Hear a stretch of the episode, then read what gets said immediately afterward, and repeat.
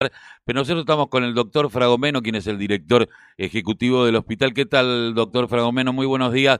Maite Paproqui y Carlos Tafanel los saludamos. ¿Cómo le va? ¿Qué tal? ¿Qué tal? Buenos días. ¿Cómo están ustedes? Muchas gracias por llamar. Bueno, eh, sí, eh, es uno de los hospitales más importantes y uno de los más viejos de la zona. Exactamente. Eh, Como centenario ya. Eh, y que se quedó porque en algún momento se pensó en sacarlo. Sé que se pensó en sacarlo pero bueno, era el único que quedaba en la traza de la autopista y, y por, por suerte eh, lo mantenemos más allá de las dificultades que hemos tenido. Eh, doctor, eh, bueno, hoy una buena, se aprobó la moderna para menores de 18 años en la Argentina, en Europa, pero bueno, estuvo visitándolos el doctor Krepla, que es el viceministro de, de Salud, eh, sé que tiene en este momento estaba en una reunión con gremios, pero ¿cómo, cómo fue esta, esta reunión con el viceministro? ¿Qué conclusiones se sacaron? Sí, le cuento. Bueno, acá fundamentalmente eh, vino a, a dar comienzo ya para, anunciar eh, una obra sobre uno de los pabellones que desde el 2010, 11, no recuerdo antes, está totalmente cerrado. De acuerdo, se vino abajo, ya perdieron las estructuras, se perdió todo. Ahí antiguamente, para llevarnos al hospital, ahí estaba todo. Eh, eso fue, cayó en desuso, por lo tanto, eh, se perdió todo eso. Bueno, un proyecto que ya, eh, ya desde hace bastante tiempo se estaba trabajando en eso, en los últimos tres o cuatro meses atrás, me presentaron el proyecto y ahora, este, bueno, ahora se hizo realidad de hacer, destruir todo ese pabellón y hacer en lo que es la planta baja, realizar eh, un, nuevo laboratorio, un laboratorio de análisis clínico, un piso más va a ir todo lo que es internación de pediatría y otro piso que va a estar más arriba va a ser para internación de adultos. Realmente va a ser una obra eh, importantísima y esa obra a la vez eh, que finalizar esa obra nos va a dar aire para poder ir remodelando definitivamente determinadas zonas del hospital que ya están sumamente gastadas por el, por el tiempo, porque a veces no es tan fácil poder realizar una obra de gente internada, y máxima ahora que estamos en pandemia todavía y no sabemos si vamos a tener una tercera obra o no. Bueno, entonces, cuando se comience la obra, eso nos va a dar aire, como se dice vulgarmente, para que nosotros vayamos paseando lo que es el pabellón 2 y poder ir arreglándolo. Mientras tanto, eh, si obras más pequeñas dentro del pabellón 2 también se van a ir haciendo en forma conjunta con la de la, con la de traumatología. Eh, doctor Fragomeno, eh, evidentemente eh, en muchos hospitales ha bajado la cantidad de la utilización de camas de terapia intensiva y de internaciones, eh, gracias a Dios, y porque, bueno, hay una conciencia eh, en la vacunación. Pero lo que llama la atención es que ha bajado los niveles de, no es que falten vacunas, sino los niveles de gente que se vaya a vacunar. ¿Por qué cree que pasa esto? Mire, antes nosotros, bueno, vacunábamos acá, ahora no estamos vacunando, solamente vacunamos la segunda dosis. Eh, yo creo que, bueno, primero la vacuna no es obligatoria. Cada uno este, tiene que ser solidario y decir si me la aplico o no me la aplico. De todas maneras, eh, nosotros acá estamos dando en este momento la segunda dosis y esa es por tronera, segunda dosis, dije, por tronera, y tenemos una señal de decir, a ver, la asistencia de la tronera se cumple prácticamente en un 80%, que es muy elevada. Ahora, el resto no tengo la cuenta en este momento cuántos vacunados hay en la provincia de Buenos Aires, pero bueno, sabemos que hay gente, hay grupos de gente que, que no se quieren vacunar y yo creo que es respetable su posición. Si bien no la comparto, porque cuando uno se vacuna trata de ser solidario, no de porque es al no tenerlo yo tampoco lo puedo contaminar a otra persona, eh, respeto cada una de las posiciones. Ahora, eh, están entrando grandes cantidades de vacunas.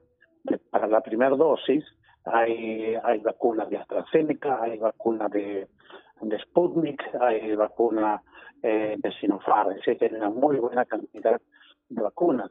Ahora ya, antes de fin de mes, el segundo componente de la vacuna Sputnik ya se va a autorizar para que Argentina lo haga. Ya 150.000 dosis van a estar ya autorizadas antes de fin de mes de la segunda dosis. Pero aquí no es solamente el problema de la segunda dosis.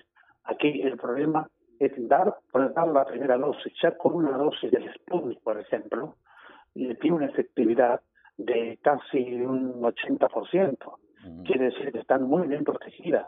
La vacuna de Johnson Johnson, la de Janssen, mejor dicho, que acá no está todavía, eh, es una sola dosis que se da. y es el, equivalente, sí, es el equivalente a uno de los componentes de la vacuna rusa. Así que fíjese que tiene, es decir, con una sola dosis, como hicieron muchísimos países de Europa, ya digamos que ya inmunizaron una buena cantidad de gente.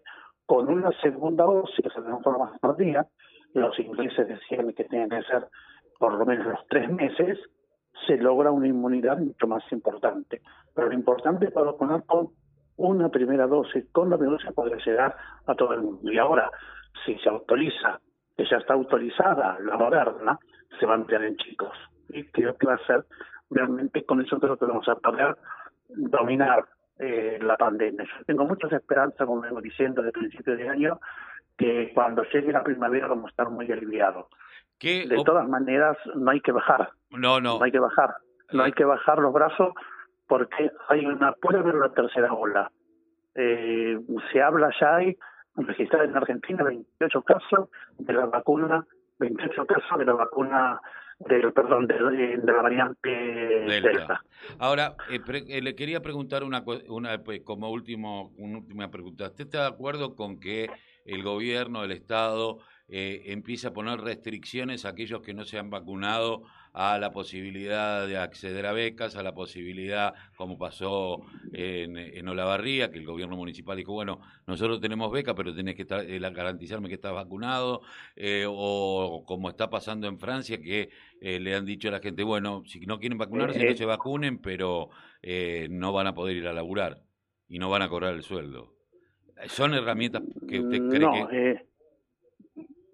No, en Francia no, no. Eh, bueno, el sistema francés es que aquel que no está vacunado, para poder entrar a un determinado lugar o para entrar, se tiene que hisopar. Y que esto que pagar eso. No es que le van a quitar su trabajo o le van a quitar el acceso a un lugar. Le dicen, eh, usted va a viajar, bueno, muy bien, eh, no tiene, bueno, lo vamos a decir, se tiene que isopar, que tiene que un hisopado, que no debe tener más de 48 horas para salir. Eso sí. Ahora, acá en Argentina no sé, o la barría no, no, no tenía noticia, pero bueno, es, una cuestión ahí municipal que puede haber tomado, pero creo que, eh, a ver, uno puede exigir que se tome otro tipo de medidas si usted no se vacuna, yo le puedo exigir a usted, de acuerdo, todo el protocolo y más decir que quiero un hisopado con tantas características, bla, bla, bla. Pero si no, sería discriminatorio que porque no se vacuna, sacamos a la gente de su lugar de trabajo o no, no tiene acceso. No creo que eso ocurra en, el país. Eh, por último, eh, ¿cuándo, eh, ¿cuándo comienzan las obras eh, concretamente? Eh, no, concretamente no tengo la fecha. Eh, tengo que hablar el lunes que viene, tengo que viajar hasta La Plata nuevamente para, para hablar con infraestructura, en donde ya se concreta la fecha. Lo primero que se va a hacer es la demolición. La demolición lleva un tiempo importante porque la demolición sería fácil si eso se pudiese implosionar, pero por todas las eh, nuestros sistemas que tenemos electrónicos, nuestros respiradores y todo, eh, las vibraciones los descalibra. Eso se ocurrió cuando ocurrió la cárcel de Casero, no sé si se acuerda. Entonces esto no se puede implosionar para nada. Eso lo tienen que destruir piso por piso y eso va a llevar un tiempito. Pero la semana que viene, cuando voy a tener un panorama eh, ya de días, con a ver cuándo se comienza con la demolición y cuándo está, eh, y cuándo se comienza con la obra.